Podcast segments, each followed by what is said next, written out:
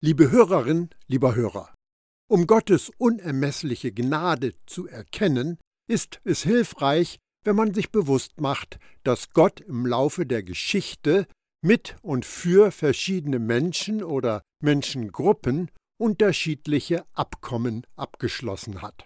In der Bibel wird dieses Abkommen Bund genannt. Im Alten Testament steht dafür das hebräische Wort Berit, und das bedeutet Verpflichtung, Anordnung, Verfügung und meint eine einseitige, autoritative, gesetzte Anordnung. Das geläufige deutsche Wort Bund geht häufig von einem Abkommen gleichrangiger Vertragspartner aus. Das aber entspricht nicht dem Sinn des hebräischen Begriffs. Im griechisch geschriebenen Neuen Testament wird für Bund das Wort Diatheke gebraucht, was in erster Linie bedeutet, nach freiem Belieben über etwas oder jemand verfügen. In der Übersetzung in die lateinische Sprache wurde Bund dann mit Testamentum wiedergegeben, ein Wort, das sich bis heute in unseren Bibeln erhalten hat, in den Bezeichnungen Altes Testament und Neues Testament. Und das sind die Merkmale der beiden grundlegenden Bündnisse. Zwei Verträge, Gesetz und Gnade. Zwei Vereinbarungen wurden getroffen, eine mit Menschen, eine mit Gottes Sohn. Eine tötet, eine gibt Leben. In der einen geht es um den Mangel an Treue bei den Menschen, in der anderen geht es um die Treue von Jesus. Die eine erhält die Sünde, in der anderen leuchtet die Vollkommenheit von Gottes Sohn auf. Die eine wurde uns gegeben, um die Sünde des Menschen aufzudecken, die andere wurde uns gegeben, um Menschen heilig zu machen. Eine verurteilt, eine rechtfertigt, eine schafft Sündenbewusstsein, eine führt zu Jesusbewusstsein.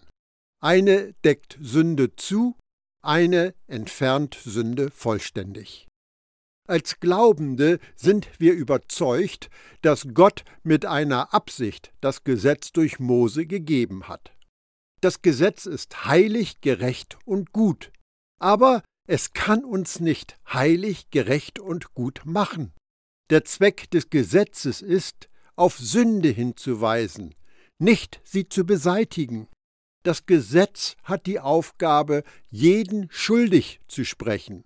Es soll Sünder zur Umkehr bringen, aber für Erlöste ist das Gesetz völlig überflüssig. Das Gesetz stellt unseren Zustand als Sünder fest, bevor wir gerettet sind, aber es kann den Zustand nicht verändern. Nur Jesus vollkommenes Erlösungswerk gibt uns die Gerechtigkeit, die vor Gott gilt.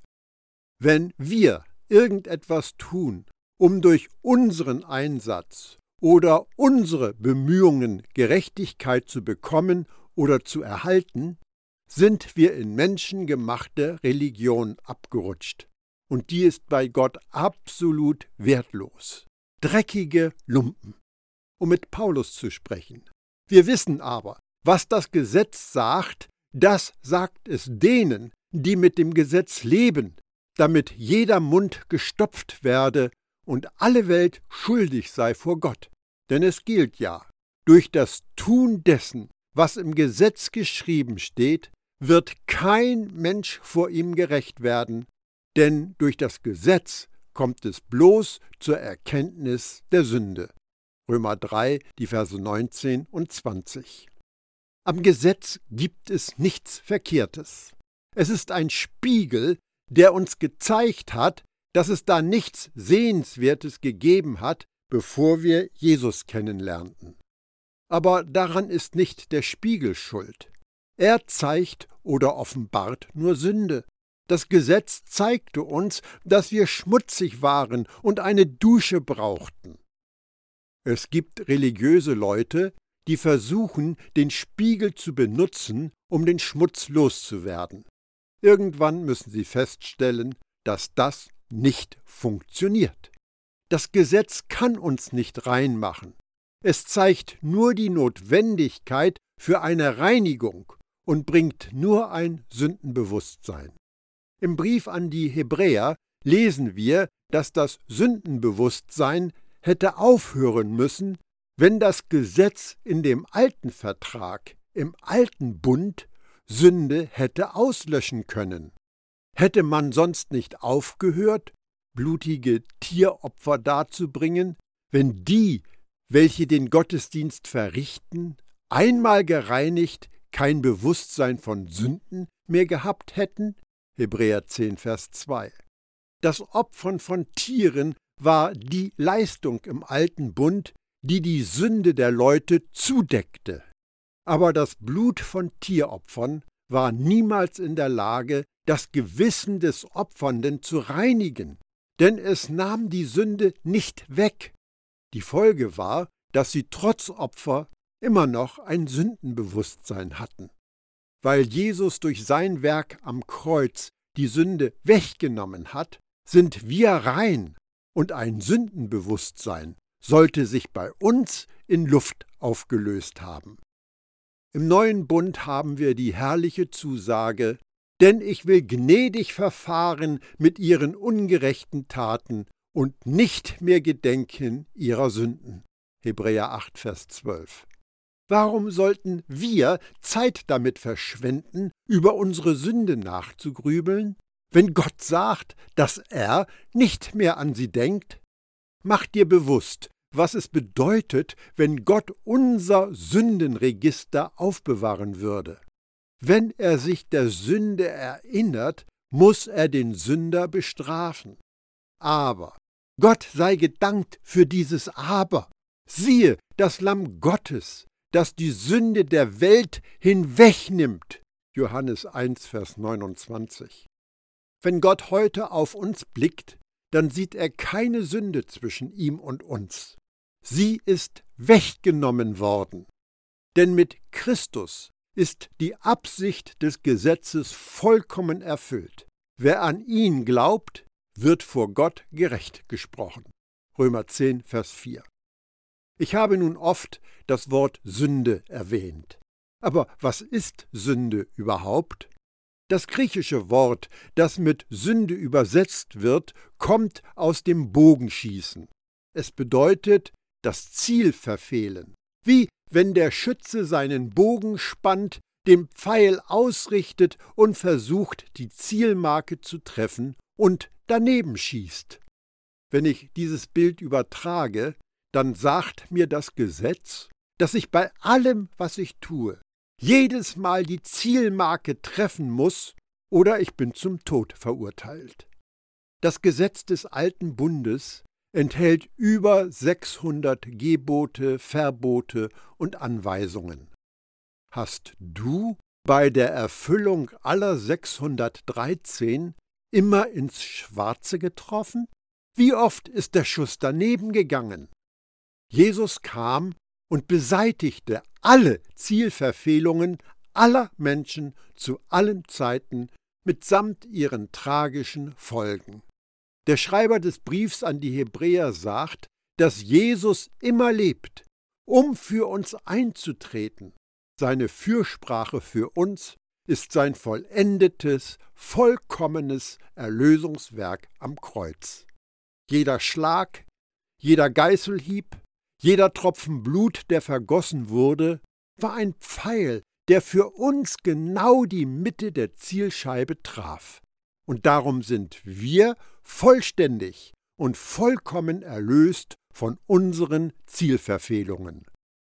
Wie dem auch sei, wer immer noch versucht, selbst die Zielmarke zu treffen und sich dabei auf seine eigenen Möglichkeiten und Fähigkeiten und Geschicklichkeiten verlässt, ist nichts anderes als selbstgerecht. Ich kenne keine christliche Religion, die das reine Gesetz predigt.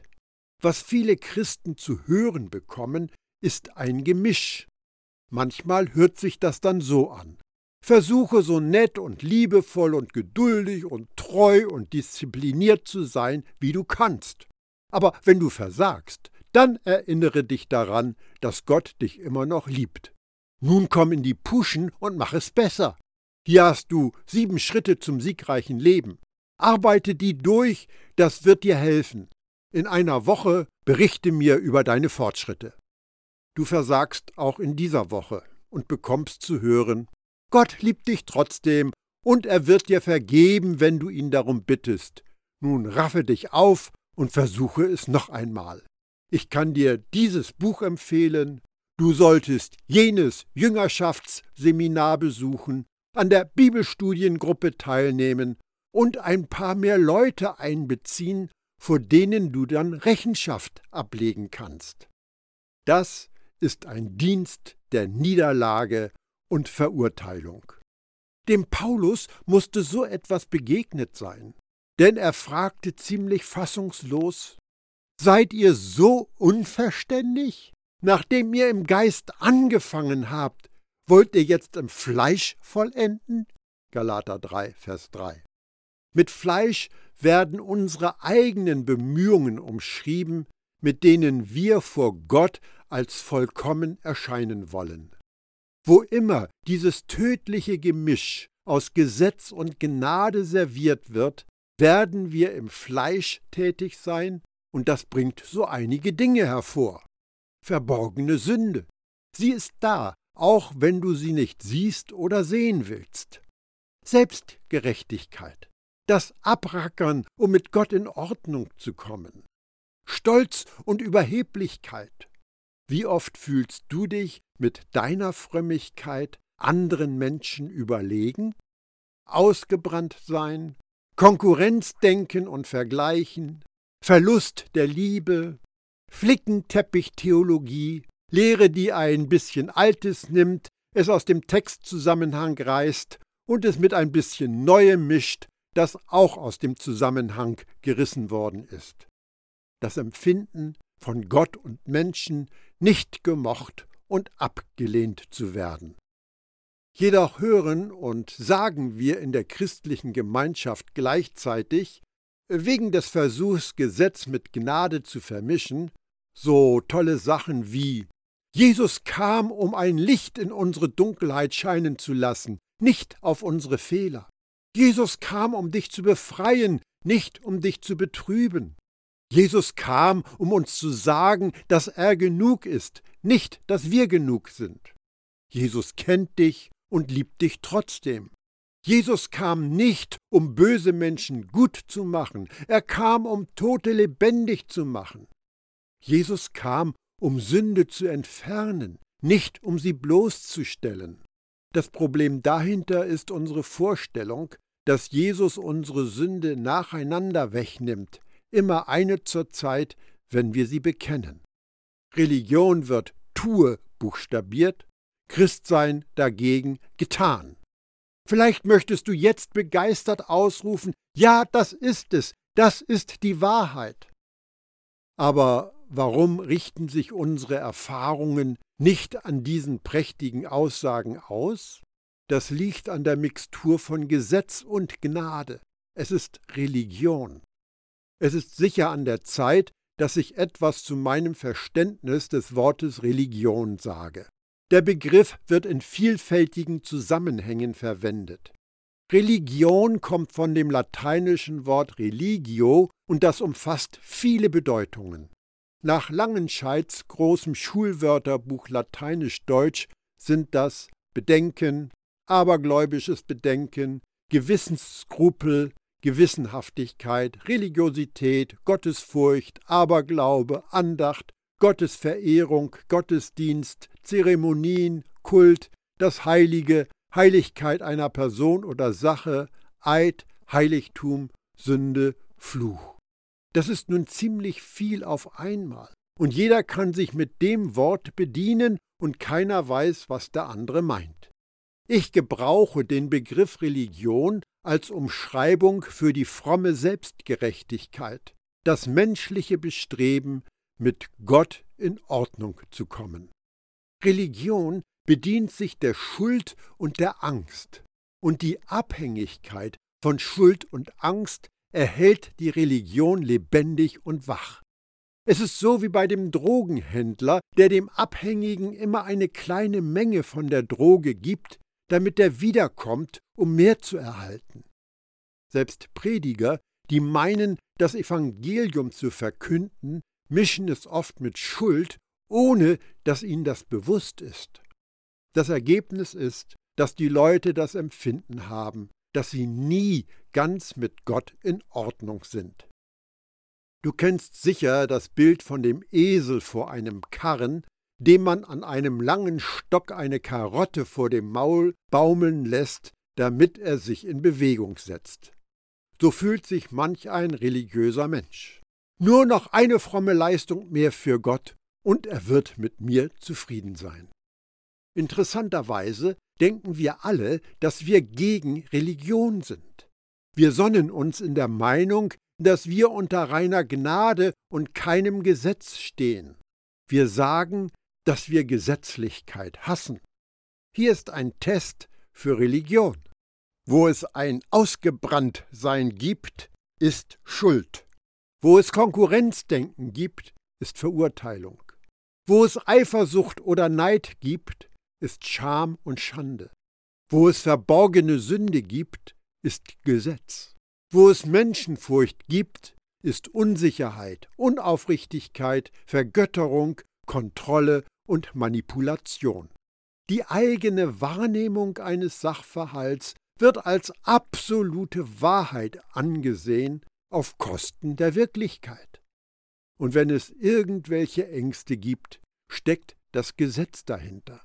Wenn es Zweifel gibt, dann offenbaren die ein Missverständnis von Gottes Gutsein. All das kommt aus der Religion. Wenn du so etwas schon erlebt hast, dann hast du Dinge getan, die Gott nicht für dich vorgesehen hatte. Oder andere haben dir aus ihrem Bedürfnis, ihren Leistungskatalog zu erfüllen, schlecht sitzende, drückende Lasten aufgebürdet. Du hast dir das gefallen lassen, weil du aufrichtig überzeugt warst, dass dich das näher zu Gott bringen würde und du ein mannschaftsdienlicher Mitarbeiter in Gottes Königsherrschaft werden könntest. Das alles beginnt fast unmerklich und klingt sehr geistlich. Aber wenn wir an irgendeine Form einer auf Werken gebauten Religion glauben, dann schleicht sich Kontrolle durch andere herein und raubt uns unsere Freiheit in Jesus. Wie können wir nun erkennen, ob wir uns an einem Ort der Freiheit von Religion aufhalten? Man merkt es dir an, wenn du unter der Gnade bist und jeden Tag in Freiheit lebst, denn du hast gewisse Eigenschaften an dir. Zum Beispiel hast du nichts zu verbergen, nichts zu beweisen, nichts zu erreichen, nichts zu verlieren, niemanden zu überzeugen, niemanden zu beeindrucken. Du brauchst keine Anhänger, du brauchst keine Anerkennung und keinen Beifall von Menschen, du buhlst nicht um Lob, du bist gekennzeichnet mit Freude und Frieden und Sicherheit, du bist frei, um zu dienen und frei, um zu lieben, du brauchst keine Stellung, keinen Rang oder Titel, Du bist frei, erfolgreich zu sein, weil du frei bist zu versagen. Und das Größte ist dies. Du bist frei, Gottes Stimme ganz persönlich für dich zu hören. Das Evangelium von Gottes Gnade verwandelt religiöse Roboter in Adler, die sich ohne jegliche Einschränkung durchs Gesetz in die Höhe schwingen. Es gibt vielleicht keine schönere Begebenheit, in der Jesus seine erstaunliche Gnade zeigte, als in der Begegnung mit einer Frau, die beim Ehebruch erwischt worden war. Die Geschichte beginnt damit, dass die Pharisäer Jesus zur Rede stellten, als sie ihm im Vorhof des Tempels eine Ehebrecherin vor die Füße stießen. Sie instrumentalisierten die Gelegenheit, um Jesus eine Falle zu stellen. Ob oder ob Jesus nicht dem Gesetz gehorsam sein würde. Meister, sagten sie zu Jesus, diese Frau ist auf frischer Tat beim Ehebruch ertappt worden. Nach dem Gesetz Moses muss sie gesteinigt werden. Was sagst du dazu? Damit wollten sie ihn zu einer Aussage verleiten, die sie gegen ihn verwenden konnten. Johannes 8, die Verse 4 bis 6. Wenn Jesus sagen würde, steinigt sie nicht, könnten sie ihn anklagen, weil er gegen das mosaische Gesetz gesprochen hätte. Wenn er sagen würde, steinigt sie, könnten sie ihn gefragt haben, was denn plötzlich mit all seiner Verkündigung der Gnade passiert sei. Hatte er doch dem Pharisäer Nikodemus gesagt, jeder, der sein ganzes Vertrauen auf ihn setzt, hat das Gericht schon hinter sich gelassen. Johannes 3, Vers 18. So dachten sie, dass sie Jesus in die Ecke getrieben hätten. Stell dir einmal den Versuch vor, Gott in die Ecke zu treiben. Doch Jesus bückte sich und schrieb mit dem Finger in den Staub. Aber sie ließen nicht locker und verlangten eine Antwort. Schließlich richtete er sich auf und sagte, Wer von euch ohne Sünde ist, der soll den ersten Stein auf sie werfen. Damit bückte er sich wieder und schrieb weiter in den Staub. Johannes 8, die Verse 6 bis 8. Der Boden des Tempelvorhofs, in dem Jesus das Volk lehrte, war aus Stein, nicht aus Erde. Er schrieb mit seinen Fingern auf Stein. Ziemlich sicher lag Staub auf dem Boden, der sichtbar machte, was er schrieb. Aber für mich ist es wesentlich, dass er mit seinem Finger auf Stein geschrieben hat. Wo in der Bibel erfahren wir zum ersten Mal, dass ein Finger etwas auf Stein geschrieben hat? Als Jahweh Mose auf dem Berg Sinai alles gesagt hatte, übergab er ihm die beiden Tafeln, die mit dem Finger Gottes beschrieben waren, als Urkunde. 2. Mose 31, Vers 18. Es war Gott selbst, der die zehn Gebote mit seinem Finger auf Stein geschrieben hatte. Indem Jesus auf Stein schreibt, sagt er gewissermaßen, ich bin der Urheber des Gesetzes. Da ihr so auf das Gesetz fixiert seid und entschlossen, es gegen diese Frau anzuwenden, lasst sehen, wie gut ihr euch damit messen könnt. Dann richtete er sich auf und sagte, Wer ohne Sünde ist, werfe den ersten Stein. Als die Ankläger das hörten, machten sie sich einer nach dem anderen davon, die Ältesten zuerst. Schließlich war Jesus allein mit der Frau, die immer noch an der gleichen Stelle in der Mitte stand. Da richtete Jesus sich wieder auf und sagte zu ihr, Wo sind sie? Hat dich keiner von ihnen verurteilt? Johannes 8, die Verse 9 und 10. So viel zu Gott in die Enge treiben. Die Spezialisten für das Gesetz fühlten sich ertappt, und bevor es vielleicht peinlich werden könnte, verdrückt man sich am besten. Sie hätten so gerne ihre Steine geworfen, aber das Gesetz belastete sie. Jesus, der Einzige, der sündlos war, war auch der Einzige, der an ihrer Seite geblieben war. Er hätte Steine auf sie werfen können, denn er war ohne Sünde, aber er wollte keine Steine werfen. Ist dir aufgefallen, dass Jesus, obwohl er Gott und der Urheber der zehn Gebote ist, diese Frau nicht an das Gebot Du sollst nicht Ehe brechen erinnert? Jesus dachte an ihre Freiheit von Verurteilung, nicht an ihre Sünde. Sie antwortete, Keiner Herr. Da sagte Jesus zu ihr, So verurteile ich dich auch nicht. Geh nach Hause und lebe von nun an nicht mehr gegen Gottes Willen. Johannes 8, Vers 11. Mache dir diesen wunderbaren Jesus bewusst. Der Sündlose verteidigt die Sünderin. Verteidigen wir Sünder oder neigen wir dazu, sie zu verurteilen? Die Botschaft des Evangeliums der Gnade ist da ganz klar. Jetzt also gibt es keine Verurteilung mehr für die, welche in Christus Jesus sind. Römer 8, Vers 1. Warum ist das so? weil Jesus unsere Verurteilung auf sich genommen hat. Die Befähigung für diese Frau, nach Hause zu gehen und nicht mehr zu sündigen, lag in der Erfahrung, dass Jesus sie nicht verurteilt und verdammt hat. Leider hören wir in christlichen Kreisen heute oft eine gegenteilige Botschaft. Wenn du mit deinem sündigen Leben aufhörst, dann werden wir dich nicht verurteilen. Wenn den Leuten jedoch gesagt wird, es gibt keine Verdammung, keine Vorwürfe, kein Beschämen, keine Verurteilung von Gott, wenn sie versagen, dann werden sie hingehen und nicht mehr sündigen. Der folgende Vers in Johannes 8 ist sehr tiefgründig. Nach dieser Unterbrechung begann Jesus wieder zu ihnen zu sprechen. Er sagte, Ich selbst bin das Licht der Welt. Jeder, der mir folgt, wird nicht in der Dunkelheit herumirren. Nein, er wird das Licht des Lebens haben. Johannes 8, Vers 12. Die Geschichte von der Frau, die beim Ehebruch erwischt worden war, ist der Rahmen, in den dieser bekannte Text gestellt ist. Vor dem Kreuz bat Jesus die Leute, ihm zum Kreuz zu folgen, wo er ihren Tod sterben würde, damit sie dann Teilhaber seines Auferstehungslebens werden können.